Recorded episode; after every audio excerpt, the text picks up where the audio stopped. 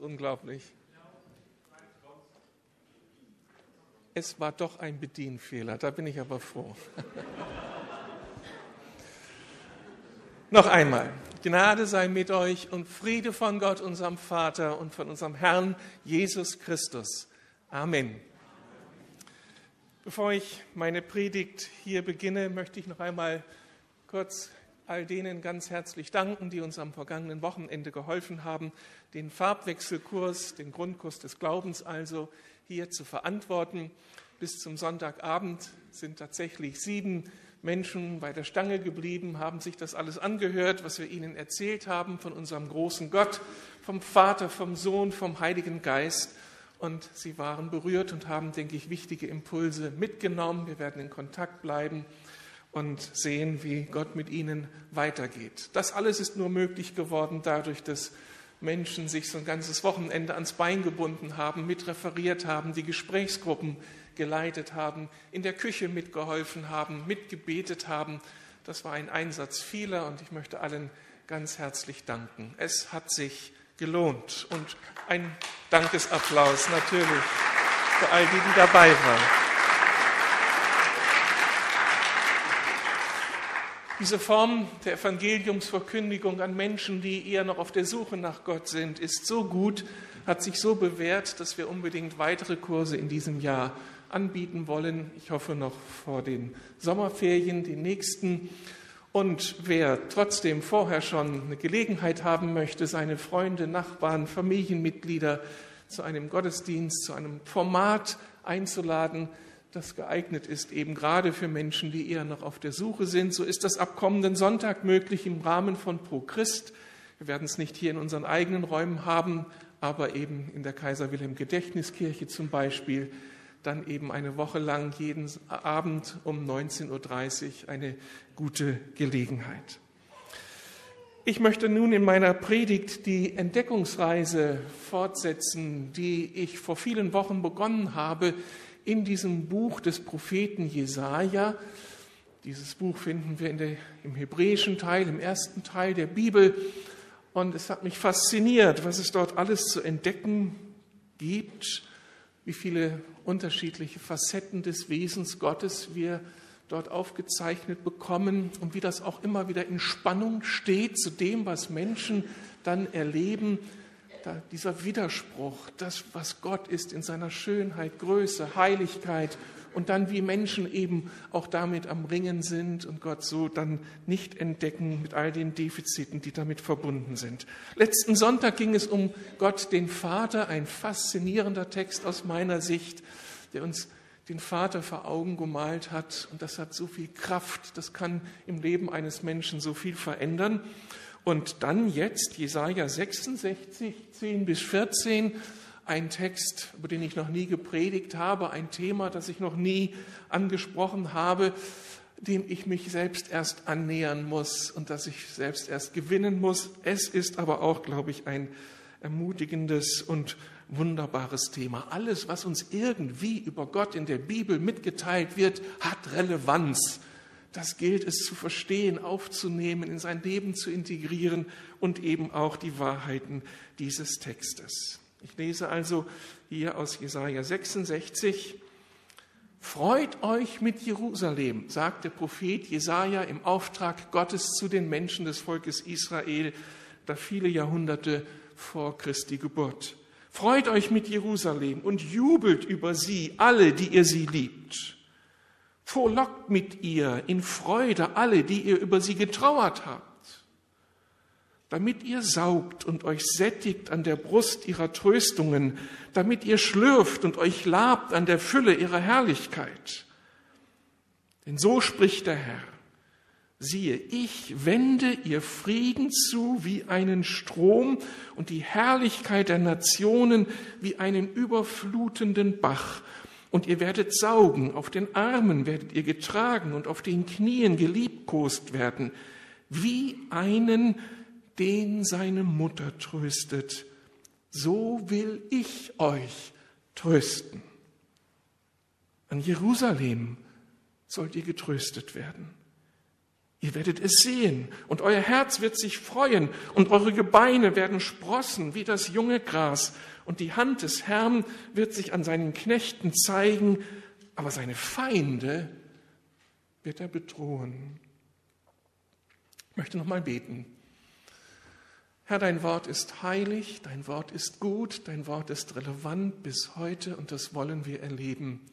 Hilf mir jetzt zum Reden und hilf uns allen, dieses Wort aufzunehmen und das Gute daraus für uns zu gewinnen. Amen.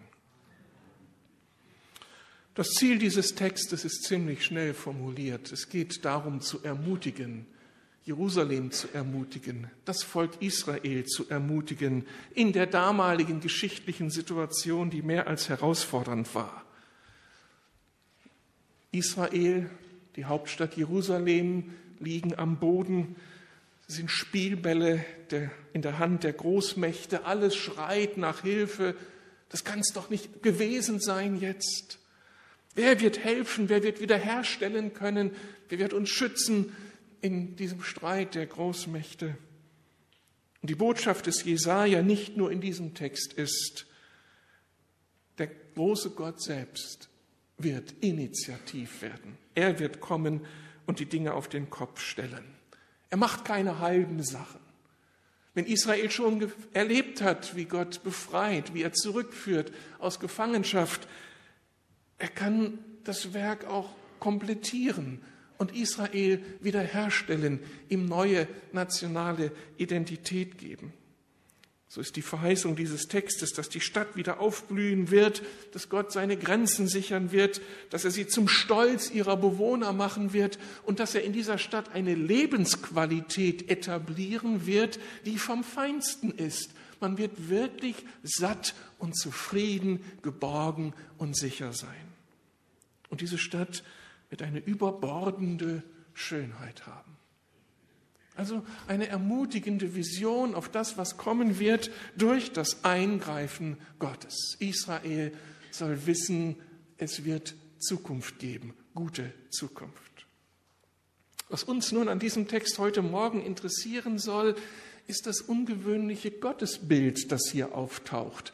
Es interessiert jetzt einmal nicht die Geschichte Israels und wie das alles weitergegangen ist, sondern das Bild, das Gott hier was Jesaja hier für Gott braucht. Gott tröstet wie eine Mutter.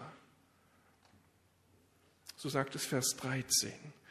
Wie einen, den seine Mutter tröstet, so will ich euch trösten. Und vorher, Vers 11, wird dieses Bild ja schon aufgegriffen, damit ihr saugt und euch sättigt an der Brust ihrer Tröstungen, damit ihr schlürft und euch labt an der Fülle ihrer Herrlichkeit. Gemeint ist Jerusalem, aber der lebendige Gott in Jerusalem, der das alles eben ermöglicht macht und der letztlich selbst der Verursacher ist, der von dem dieser Trost, dieses Sattsein kommt. Hier wird das Bild einer Mutter gezeichnet, die ihr Kind stillt und ihm damit volle Zufriedenheit ermöglicht. Ein wunderschönes Bild. Man muss nur einen Vater und eine Mutter beobachten, wie sie mit ihrem gerade neu geborenen Kind umgehen, umgehen und da immer diese gleiche Szene. Da ist das kleine Baby total ungnädig. Es fängt an zu weinen, die Gesichtszüge verändern sich, da sieht man nur knallroter Kopf, die Tränen rennen und ein Schreien, ein Begehren. Es kann sich ja nicht artikulieren, außer zu kreischen. Und dann kommt die Szene. Die Mutter greift zu, nimmt das Kind an die Brust und Stille im Salon. Und wenn dann das Kind satt geworden ist und wieder dann zurückgelegt wird, nachdem es noch gewickelt wurde, wenn man dann in das Kind, in die Augen oder in das Gesicht des Kindes schaut, was sieht man? Totale Zufriedenheit. Dann kommt das Strahlen dann kann man anfangen zu schäkern, zu kommunizieren und bekommt eben so viel zurück an Zuspruch oder an, an Zuwendung. das sind dann diese herrlichen Augenblicke. Schreien unter, unter Versorgung, Sättigung an der Mutterbrust und dann diese Zufriedenheit. Das ist das Bild, das hier Jesaja verwendet für die Erfahrung der Gottesmenschen, wenn sie dem lebendigen Gott begegnen, wenn Gott initiativ wird. So sorgt Gott für seine Leute, wie es nur eine Mutter kann. Dieser Gedanke, dass Gott eben nicht nur Vater ist, sondern auch Mutter, dass er nicht nur väterliche, sondern auch mütterliche Züge in sich vereinigt. Dieser Gedanke ist für uns nicht ganz so selbstverständlich. Wie gesagt, ich habe noch nie darüber gepredigt, aber er wird durchaus auch an anderen Stellen in der Bibel uns bestätigt. Schon wenn wir den Schöpfungsbericht uns anschauen, müssten wir auf diesen Gedanken kommen. Denn da wird bei der Erschaffung des Menschen beschrieben, dass er, der Mensch, und dann wird von Mann und von Frau gesprochen, ein Ebenbild Gottes ist, Gott gleicht. Und damit ist ausgedrückt nicht, dass der Mann oder die Frau jeweils alleine eben Gottes Ebenbild sind, sondern nur in ihrem, in ihrem beide zusammen. Also Mann und Frau repräsentieren den lebendigen Gott. Rückschluss, also muss in Gott selbst etwas männlich-väterliches und etwas weiblich-mütterliches zu finden sein. Und damit ist gleich am Anfang der Bibel klargestellt, dass die Bibel kein frauenfeindliches oder frauenherabsetzendes Konzept liefert. Mannsein und Frausein ist in Gott repräsentiert. Wie sich der Mann in Gott wiederfindet und seine Identität aus Gott ableiten darf, so findet auch ihr, findet auch ihr Frauen eure Identität in Gott wieder und dürft ihr euch von ihm her verstehen. Somit ist unser Mannsein wie auch unser Frausein von Gott in Gott selbst geadelt. Und Mannsein und Frausein trägt in sich eine unglaubliche Würde. Wir spiegeln etwas, ich als Mann, die Frau, ihr als Frauen, ihr spiegelt etwas von dem wider, was sich in Gott findet. Und gemeinsam dürfen wir den großen Gott in seiner Vielgestaltigkeit widerspiegeln. Beide dürfen wir in unserem Wesen uns als Repräsentanten des großen Gottes erleben, zugegeben dann mit unterschiedlichen Wesensausprägungen und mit unterschiedlichen Funktionen. Aber beide leiten wir unsere Geschlechtlichkeit aus Gott ab. Und das ist, finde ich, erst einmal gute Nachricht. Ein zweiter Gedanke, der sich dann findet an vielen Texten, ist, dass Gott eben in einer Art und Weise bereit ist, Defizite, die Mütter im Leben ihrer Kinder hinterlassen, auszufüllen, die eben nur Gott ausfüllen kann, wenn er wie eine Mutter ist, wenn er diese Qualität, diese Wesenszüge auch in sich vereinigt. Jesaja 49, Vers 15 kann es heißen, vergisst etwa eine Frau ihren Säugling, dass sie sich nicht erbarmt über den Sohn ihres Leibes? Und sollten selbst diese vergessen, ich werde dich niemals vergessen. Ich werde das ausgleichen können, was du vielleicht erlebt hast. Oder Jesaja 46, 3 und 4. Hört auf mich, die ihr von Mutterleib an mir aufgeladen, von Mutterschoß an von mir getragen worden seid. Auch bis in euer Greisenalter bin ich derselbe. Und bis zu eurem grauen Haar werde ich selbst euch tragen. Ich habe es getan. Und ich selbst werde heben. Und ich selbst werde tragen. Und ich selbst werde erretten. Ich habe das Bild der Mutter vor Augen, die ihr Kind mit sich herumträgt und in all dem schützt und bewahrt, was dann so unterwegs passiert. In den Psalmen können wir dann ähnliche Texte lesen. Immer wieder das Bild der Mutter, das Gott aufgreift und andeutet, ich bin in der Lage, genau das zu sein, und Defizite auszugleichen. Und ich biete die eigentliche Sicherheit, selbst, die selbst Eltern, Vater und Mutter nicht geben können. Und interessant ist nun eine dritte Beobachtung in der Bibel, dass der Heilige Geist hier eine ganz besondere Rolle spielen kann. Diese dritte Person in dem einen Gott, den wir anbeten. Er vertritt er repräsentiert vielleicht am ehesten dieses weiblich-mütterliche Element in Gott selbst.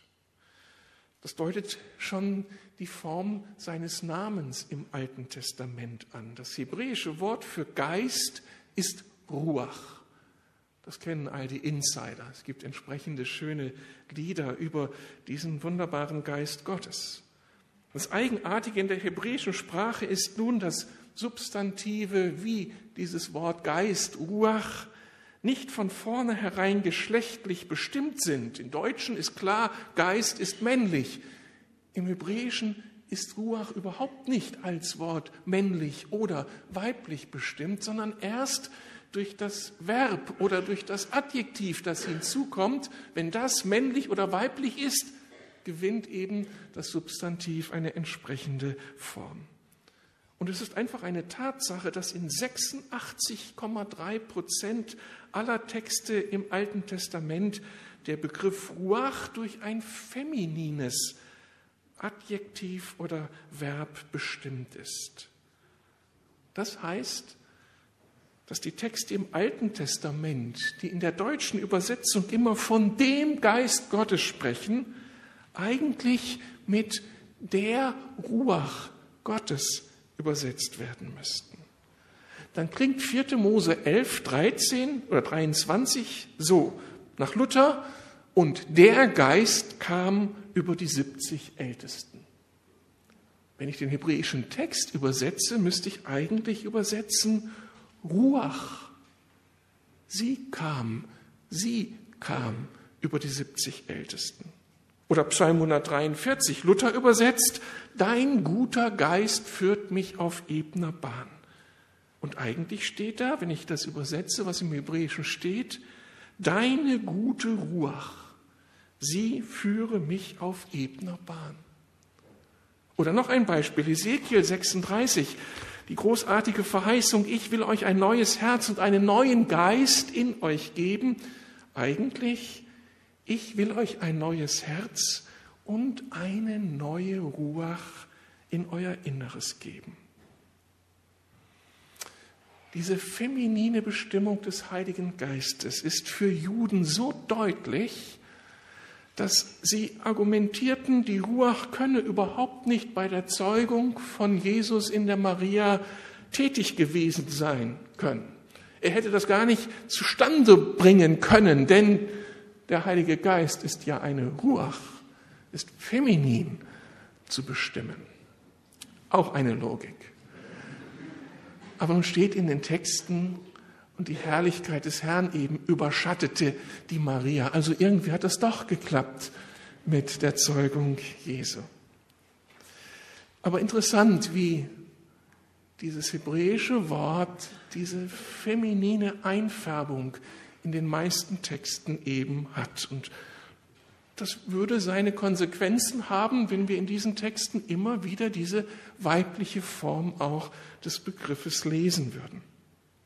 Interessant ist dann eben auch, dass dem Heiligen Geist so schöpferisch gebärende Tätigkeiten zugeschrieben werden. Er ist ständig dabei, Leben zu zeugen. So beschreibt Hesekiel, wie die Ruach, und da ist sechsmal eben von der Ruach die Rede, Menschen, die wie tot für geistliche Dinge sind, die irgendwie tot für Gott sind oder Gott für tot halten, keine Beziehung zu ihm haben, geistlich abgestorben sind, dass er, die Ruach, sie, die Ruach, diese Menschen zu neuem Leben erwecken lässt. Das berühmte Bild des Totenfeldes, das durch die Zuwendung der Ruach neues Leben erzeugt. Und wie beschreibt Jesus in Johannes 3 die Tatsache der Wiedergeburt in der Anfangserfahrung eines Menschen, wenn er Christ wird, der Ausdruck ist, aus dem Geist geboren werden. Da ist wieder diese schöpferische, gebärende mit dem Heiligen Geist verbunden. Auch andere Tätigkeiten, die wir vielleicht eher so dem Wesen einer Mutter zuschreiben, sind in der, im Neuen Testament dann und im Alten Testament mit dem Heiligen Geist verbunden, wenn Jesus so ganz breit deutlich macht in Johannes 14, dass der Geist kommen wird, um zu trösten. Er ist der Paraklet. Dann ist das ja so eine Funktion, die wir viel, viel stärker dem mütterlichen Wesen zusprechen als dem väterlichen Wesen. Dieser interessante biblische Befund, den entdecken wir nicht erst heute. Schon die ganz frühen Wüstenväter des dritten, vierten Jahrhunderts haben das Mutteramt des Heiligen Geistes entdeckt in der Bibel. Das Mutteramt des Heiligen Geistes. Und Nikolaus Graf von Zinzendorf 1744 ließ das Mutteramt des Heiligen Geistes sogar in den Rang einer Gemeindedoktrin für die Brüdergemeinde erklären. Das war für ihn so klar, der Heilige Geist hat ein Mutteramt in seiner Gemeinde, in der Gemeinde, in ihrer Gemeinde. Wie will man jetzt sagen? Wir spüren, wie das so total fremd ist für uns und trotzdem so eine biblisch vorgegebene Realität. Und das Mütterliche der Geisteswirkung wird hier von ihm besonders bestimmt in der Zartheit, in der Sanftheit, in der Sympathie, die eben der Heilige Geist, die das Mütterliche einbringen kann. Nun müssen wir allerdings bei einem genauen Hinsehen auf die biblischen Texte auch festhalten, dass diese Identifizierung der Ruach mit dem weiblich-mütterlichen nur so eine Tendenz beschreibt. Wir dürfen dieses Bild nicht überstrapazieren. Denn umgekehrt gilt auch, dass sich weibliche Züge auch in Gott Vater und in Jesus finden. Und umgekehrt auch die Beschreibung der Ruach männliche Züge berücksichtigen kann. Das würde ja auch der Tatsache entsprechen, dass in uns, wenn ich Mann bin, doch auch weibliche Wesenszüge sichtbar werden und in jeder Frau auch männliches sichtbar werden kann. Also so einfach ist das mit der Rollenzuschreibung nicht. Aber hier werden doch Tendenzen ausgedrückt. Und vielleicht will Gott uns bewusst mit dem Heiligen Geist, wenn er sich selbst als der Vater so auch vorstellt, uns dann mit dem Heiligen Geist auch diesen anderen Aspekt seiner, seines Wesens ähm, real werden lassen und begreifbar oder sich damit auch ansprechbar machen. Frage nun, hat das irgendeine Bedeutung für uns? Ist das ein netter Gedanke und wir tun das wieder zur Seite oder könnte das irgendetwas austragen für uns? Ich denke ja. Ich denke, dass die Tatsache, dass Gott auch Mutterschaft repräsentiert, Männern wie Frauen helfen kann, Defizite ihrer eigenen Muttererfahrung zu überwinden. Und diese Offenbarung Gottes in, ihrer weiblich, in seiner weiblichen, mütterlichen Art kann Frauen helfen, sich besser als Frau und Mutter anzunehmen, ja besser zu verstehen, was das heißt, Frau sein, Mutter sein. Darüber will ich noch ein bisschen nachdenken mit euch, um dann die Sache am Ende für uns noch einmal zuzuspitzen. Wir beklagen heute in Deutschland, dass Mutterschaft nicht hoch im Kurs steht und dass Mütter ihre Rolle nicht mehr hinreichend ausfüllen können. Wenn wir vor Jahren noch von der vaterlosen Gesellschaft gesprochen haben, dann nähern wir uns heute fast einer mutterlosen Gesellschaft an, einer Gesellschaft der Abwesenden, weil so stark beschäftigten Mütter.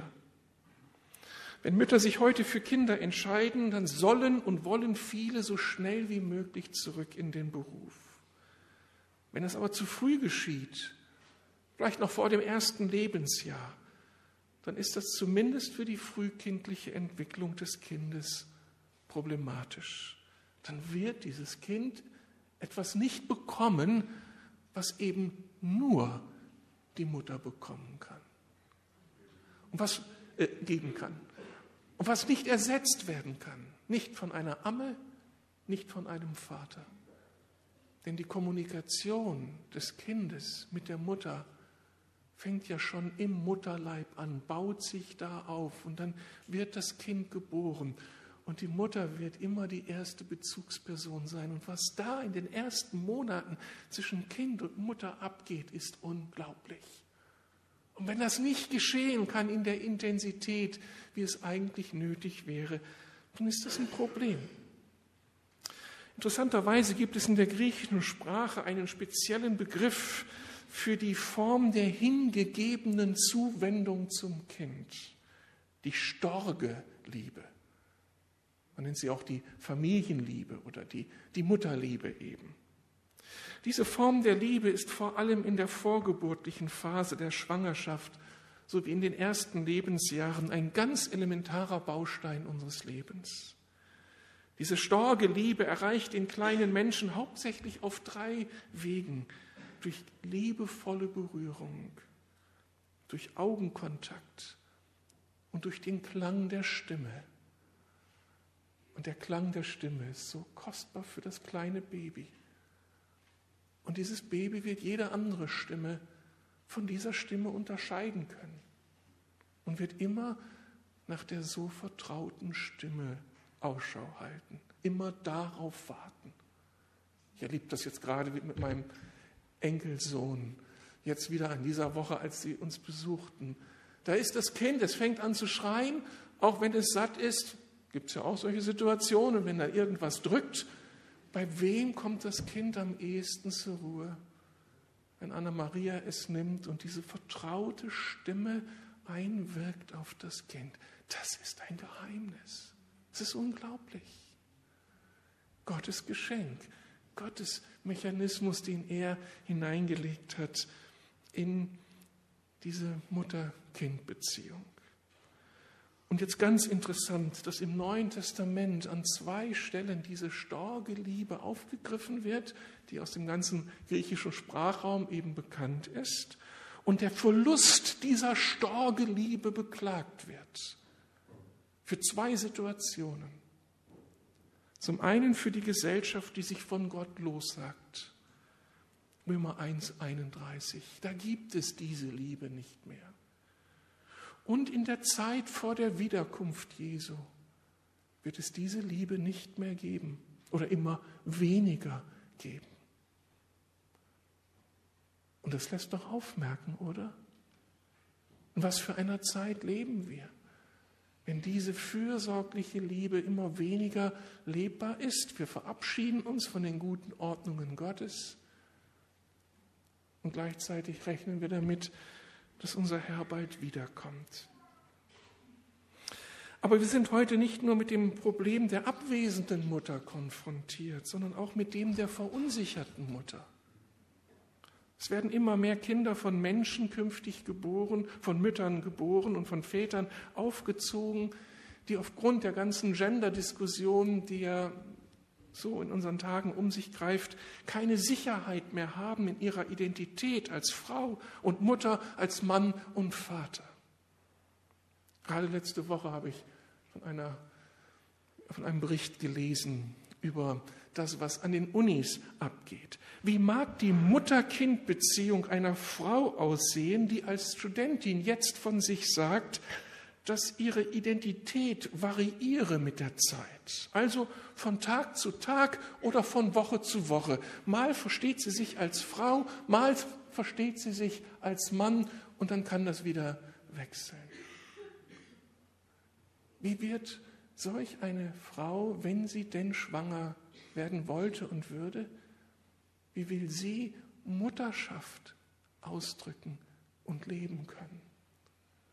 Und einem Kind dann das geben können, was das Kind braucht, durch eine Mutter, die sich auch als Mutter versteht, diese Rolle annimmt und die sie mit Leben füllt, wie es eben nur eine Mutter kann. Wenn Menschen heute so verunsichert sind, wer bin ich eigentlich? Und ihr Geschlecht uminterpretieren. Wir ahnen, dass das alles Konfliktpotenzial im Leben von Menschen heute ist und vielleicht in Zukunft immer mehr sein wird. Die betroffenen Kinder werden mit einem Handicap, mit einem erlebten Mangel starten. Und sie werden versuchen, diesen Mangel, das, was ihnen nicht gegeben wurde von der Mutter, auch nicht vom Vater, sie werden versuchen, diesen Mangel irgendwie zu kompensieren. Und sie werden dieses Handicap in ihre Beziehungen mitnehmen. Männer werden in ihren Frauen auf einmal die Mutter suchen und Frauen in der Partnerin. wir werden einfach einander überfordern in den Beziehungen, die wir eingehen. Genauso wie eben wie Frauen in ihren Männern den Vater suchen können oder Männer in ihren gleichgeschichtlichen Partnern den Vater suchen. So setzen wir in solchen Beziehungen aufgrund der erfahrenen Defizite einander unter Druck. Und die Beziehungen leiden daran. Und wenn diesen Beziehungen Kinder geschenkt werden, was wird das für Signale aussenden hinein in die Entwicklung dieser neugeborenen Kinder? Wenn ich das so als Hintergrundfolie für unseren Bibeltext sehe, dann bin ich so dankbar diese Offenbarung Gottes, dass er eben auch das weiblich-mütterliche in sich repräsentiert. Wenn wir das wiederentdecken, wenn das Menschen entdecken, dass es da eine Mutter gibt, wie es einen Vater gibt, der wirklich all diese Bedürfnisse, die ich in mir trage, stillen kann, dann kann das zu einem Heilungspotenzial, zu einem Wiederherstellungspotenzial werden. Genau das haben wir schon erlebt mit der Offenbarung der Vaterschaft. Wie viele von uns haben innere Heilung, eine innere Freiheit, eine größere innere Freiheit erlebt angesichts einer nicht so guten eigenen Vatergeschichte. Und jetzt taucht da in der Bibel Gott als Vater auf, wie am letzten Sonntag erklärt. Und Menschen begreifen sich neu als Söhne, als Töchter des himmlischen Vaters. Das macht was mit ihnen. Das hat was mit mir gemacht und mir Sicherheit gegeben in meiner eigenen Persönlichkeit. Und das erwarte ich, wenn Menschen Gott, den Heiligen Geist, auch mit diesen mütterlichen, weiblichen Zügen entdecken. Diese Defizite, wenn wir sie denn haben in unserem Leben, wenn wir Mutter als nicht so liebevoll zugewandt erlebt haben, dann können wir doch heil werden in einem Prozess der Aufarbeitung. Vielleicht gehört dazu, dass wir vergeben müssen, nicht nur dem Vater vergeben, auch der Mutter vergeben müssen für die Defizite, die wir zu Hause erlebt haben, wenn sie uns eben keine oder zu wenig mütterliche Zuwendung ermöglicht hat, wenn sie durch uns durch eine falsch verstandene Liebe, wie eine Affenliebe bedrückt hat, bedrängt hat, wir gar nicht aus ihrer Umklammerung herausgefunden haben.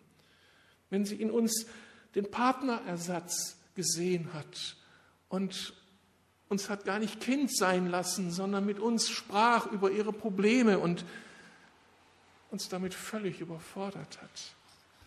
Oder wenn sie uns unter Leistungsdruck gesetzt hat weil wir ihrem Schönheitsideal gerecht werden sollten. Wir haben gerade ein, eine Reportage gesehen über die Schönheitswettbewerbe, die da mit Kindern in Amerika durchgeführt werden. Ein Milliardengeschäft, wo die Vier-, Fünfjährige schon auf dem Laubsteg ist und sich da präsentieren soll. Wir lernen dann, unseren Müttern zu vergeben im Namen Jesu wenn sie versagt haben, an welcher Stelle auch immer. Wir dürfen den, ganz den damit verbundenen Schmerz zu unserem Vater bringen, der Vater und Mutter ist, und ihm bitten, dass er uns hilft zu vergeben. Wir dürfen ihn bitten, dass er da unsere Defizite heilt. Und dann wird es ein längerer Prozess sein des Umdenkens, wir müssen lernen, die Lügen, die Unwahrheiten, die sich in unserem Kopf festgesetzt haben, durch Wahrheit zu ersetzen. Anhand des Wortes Gottes entdecken wir, wie Gott sich Vater und Mutterschaft gedacht hat. Und wenn wir uns dieser Wahrheit aussetzen und sie ergreifen, dann kann sich zuerst unser Denken, dann kann sich auch unsere, können sich unsere Emotionen verändern und dann schließlich auch unser Verhalten. Und in dem Zusammenhang gilt es, all diese Ersatzbefriedigungen zu entlarven, die wir eingebaut haben in unser Leben, um da Probleme aus der Vergangenheit mit Vater oder Mutter zu kompensieren. Diese Muster dürfen wir dann aufdecken und zum Gott gehen und ihn bitten, dass er diesen Mangel ausfüllt, sodass wir diese Ersatzbefriedigungen loslassen können. Die gute Nachricht unseres guten Gottes ist, dass er uns in diesem Prozess entscheidend helfen kann und möchte. Er hat es in seiner Vaterschaft getan, er will es mit seiner Mutterschaft tun. Und der Weg dazu ist, dass wir Vertrauen in Gott eben entwickeln, auch in die weibliche Seite Gottes oder des Heiligen Geistes, dass wir das Gespräch mit ihm suchen, dass wir uns die Wahrheiten aneignen, die er uns zuspricht und uns ihm aussetzen. Ihr Frauen und Mütter hier in der Lukasgemeinde, woher bekommt ihr euer Frauen- und Mutterbild? Wir können dazu die Cosmopolitan abonnieren oder die Vogue oder andere Zeitschriften und uns von diesen Idealen bestimmen lassen. Oder wir können Gott bitten, Gott, mein Vater oder Ruach, meine Mutter, lehre du mich, was es heißt, Mutter zu sein oder Frau zu sein. Und es würde uns vielleicht ermöglichen, dass wir aus dem Reagieren auf das, was uns von außen zugesprochen wird, an uns herangetragen wird von einer Männergesellschaft, von meiner eigenen Familien, Familie, von, der, von den Medien, dass wir daran von Abstand nehmen, uns nicht mehr manipulieren lassen und reagieren auf das, was uns da entgegenkommt, sondern dass wir anfangen zu agieren, indem wir zu dem zurückkehren, der Mann und Frau geschaffen hat und Vaterschaft und Mutterschaft kreiert hat und in seiner Persönlichkeit verkörpert. Er hat sich Muttersein ausgedacht, er hat sich Frausein ausgedacht, also muss ich doch zu ihm gehen, um es mir von ihm neu sagen zu lassen. Was würde herauskommen, wenn wir uns hier neu auf die Suche machen? Jesaja, hatte ich angedeutet, kündigte dem gebeuteten Volk Israel einen neuen Tag an. Das neue Jerusalem. Israel hat lange gewartet auf diesen neuen Tag, wartet immer noch auf diesen neuen Tag. Und aus neutestamentlicher Perspektive wissen wir, dass dieser Tag kommen wird, spätestens bei der Wiederkunft unseres Herrn. In Offenbarung 21 wird uns dieses neue Jerusalem eben beschrieben. Es kommt vom Himmel herab hinein in diese Welt. Mit ihm kommt Gott selbst, kommt Frieden und Gerechtigkeit. Und dann beschreibt Offenbarung 21, was Gott tun wird in diesem neuen Jerusalem. Und da heißt es, er wird alle Tränen abwischen und Schmerz und Leid abwenden. Tränen abwischen. Wer kann das am besten? Er wird allen Durst aus der Quelle des Wassers des Lebens löschen. Da taucht wieder dieses Bild auch der Mutterbrust auf. Bei ihm ist wirklich Leben, bei ihm ist Sattsein, bei ihm ist Geborgenheit. Wie ein Vater aber eben auch wie eine Mutter ist dieser große Gott und wird alles, was wir uns ersehnen, künftig durch ihn repräsentiert sein. Bis dahin sind wir unterwegs, sind wir am Ringen mit all den Defiziten, werden wir nicht die vollkommen Gesunden sein, aber mit ihm werden wir uns verändern dürfen. Und dann einmal ganz in unserer Bestimmung angekommen sein. Durch unseren Gott. Amen.